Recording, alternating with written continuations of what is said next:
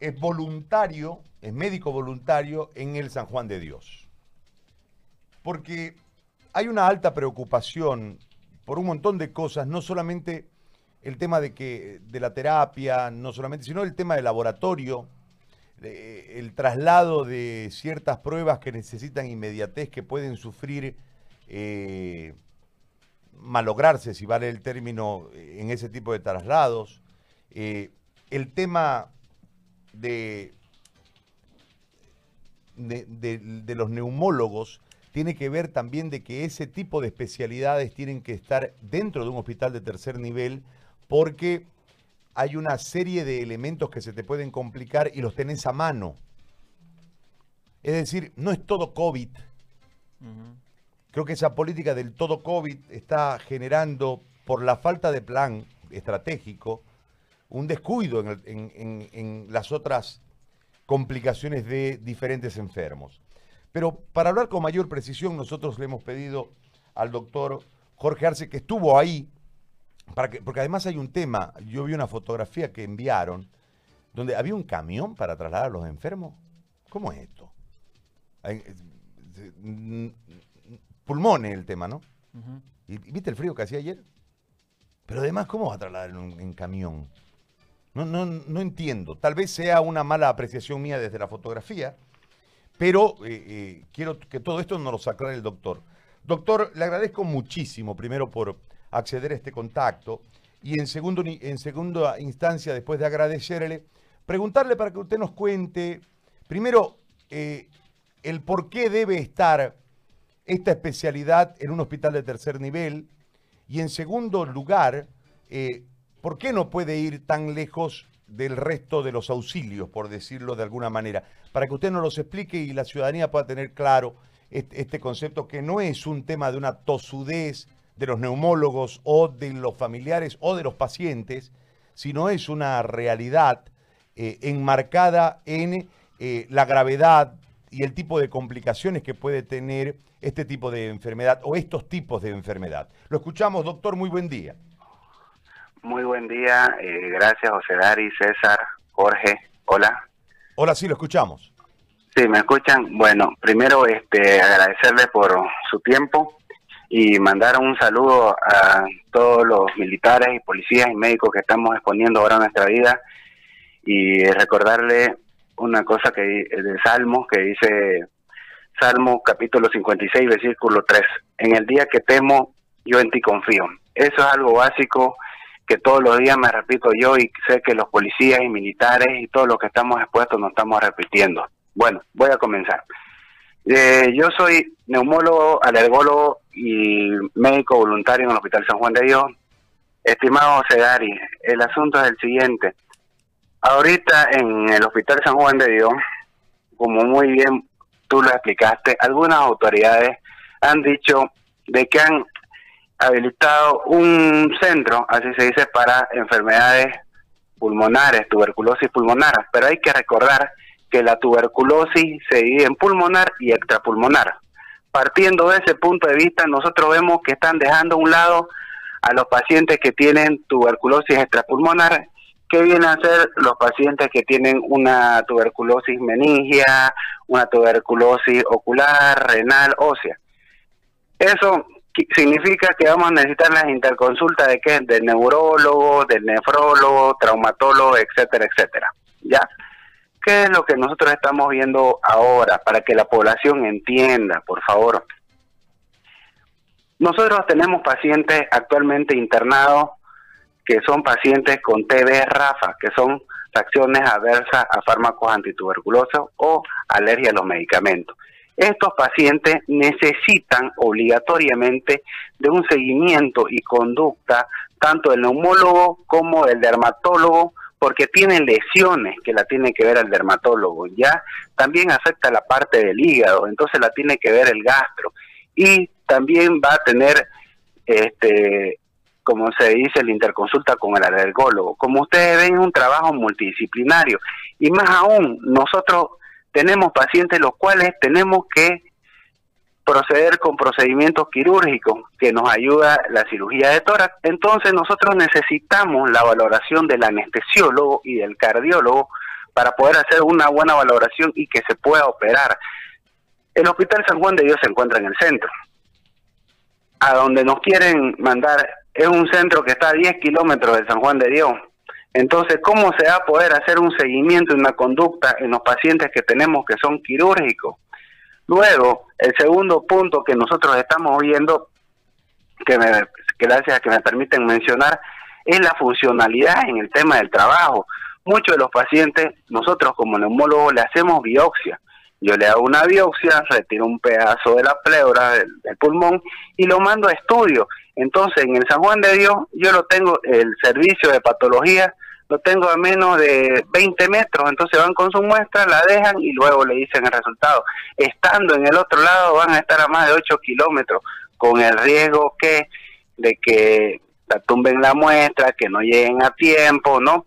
Aparte de eso, hay que recordar que el médico cumple un horario, sea de 8 a 2 o de 7 a 1, el médico va a estar ahí. Y después de eso, ¿qué pasa con el paciente? Algunas autoridades dicen, hemos hecho un estudio técnico, pero nosotros nos preguntamos, ¿han tomado en cuenta la opinión de la Sociedad Cruceña de Neumología? No creo. ¿Por qué? Porque los neumólogos que hemos hecho residencia sabemos que un paciente puede complicar en la mañana, en la madrugada, en la noche. Entonces necesitamos ya funcionando un laboratorio de 24 horas en ese nuevo centro. Necesitamos un servicio de emergencia las 24 horas para que nos puedan auxiliar. Un paciente que tiene tuberculosis va a tener lesiones en los pulmones, en algún momento le va a costar respirar, va, va a entrar con disnea.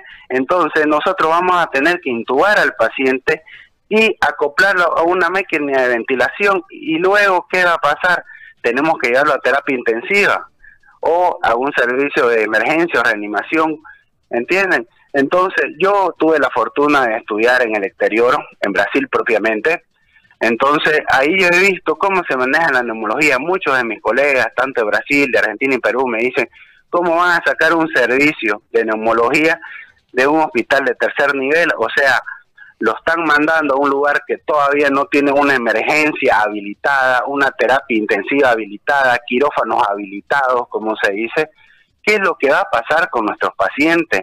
Por Dios, en plena cuarentena, los pacientes con tuberculosis tienen lesiones en los pulmones, hay muchos que son oxígeno dependientes, piensen un poco. Ustedes me preguntarán, ¿y qué propone usted? Yo propongo, propongo lo siguiente. Hay otras instalaciones dentro de San Juan de Dios que se encuentran como depósito y que no tienen pacientes. ¿Por qué no lo utilizan? No lo sé. 28 camas que van a habilitar no va a frenar el tema del COVID, por Dios, seamos sinceros.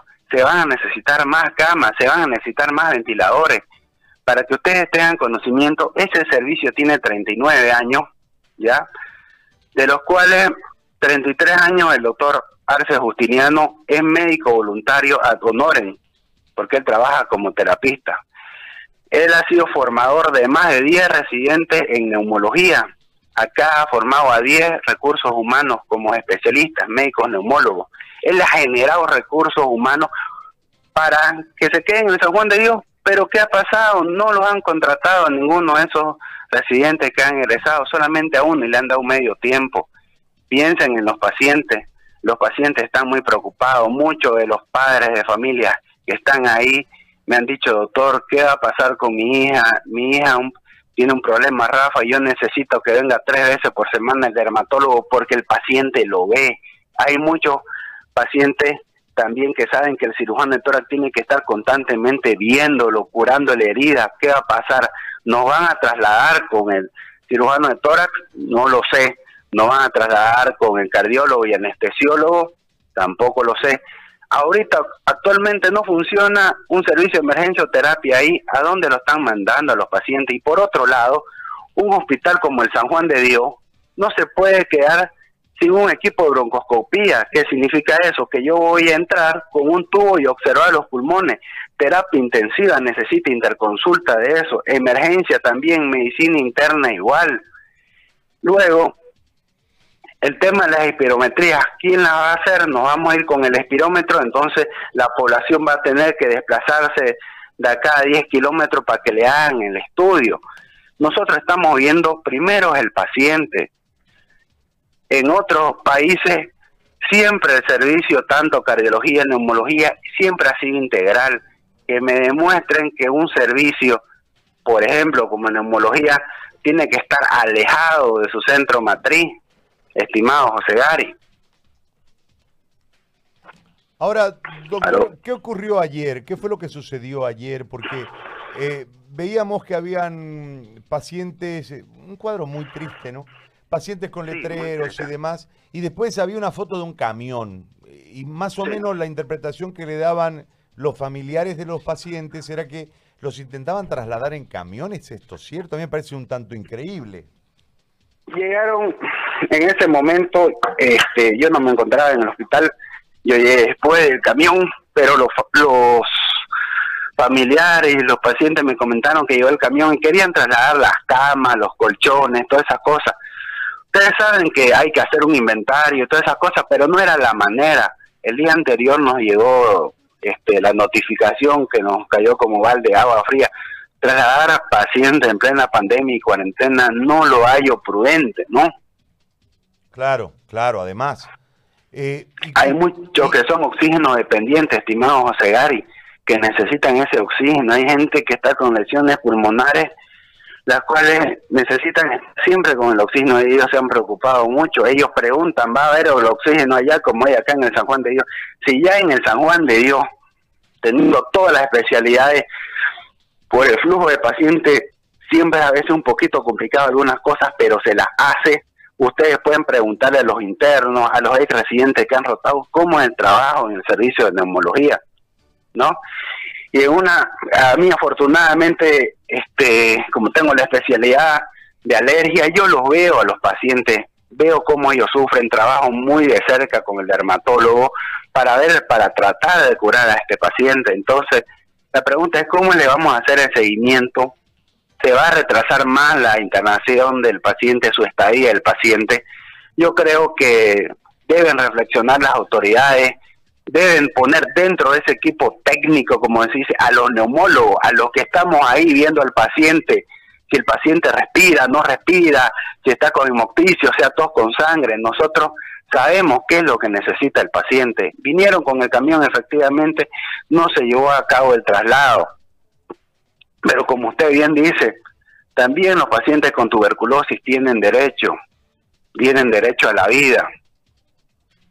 ¿Y qué han dicho las autoridades? ¿Cuál, cuál es el...? Porque entiendo que van a insistir en el traslado o eh, van a crearle un espacio COVID dentro del hospital. ¿Cómo va a ser? ¿Qué es lo que plantean ustedes en una, alternativa para el no traslado?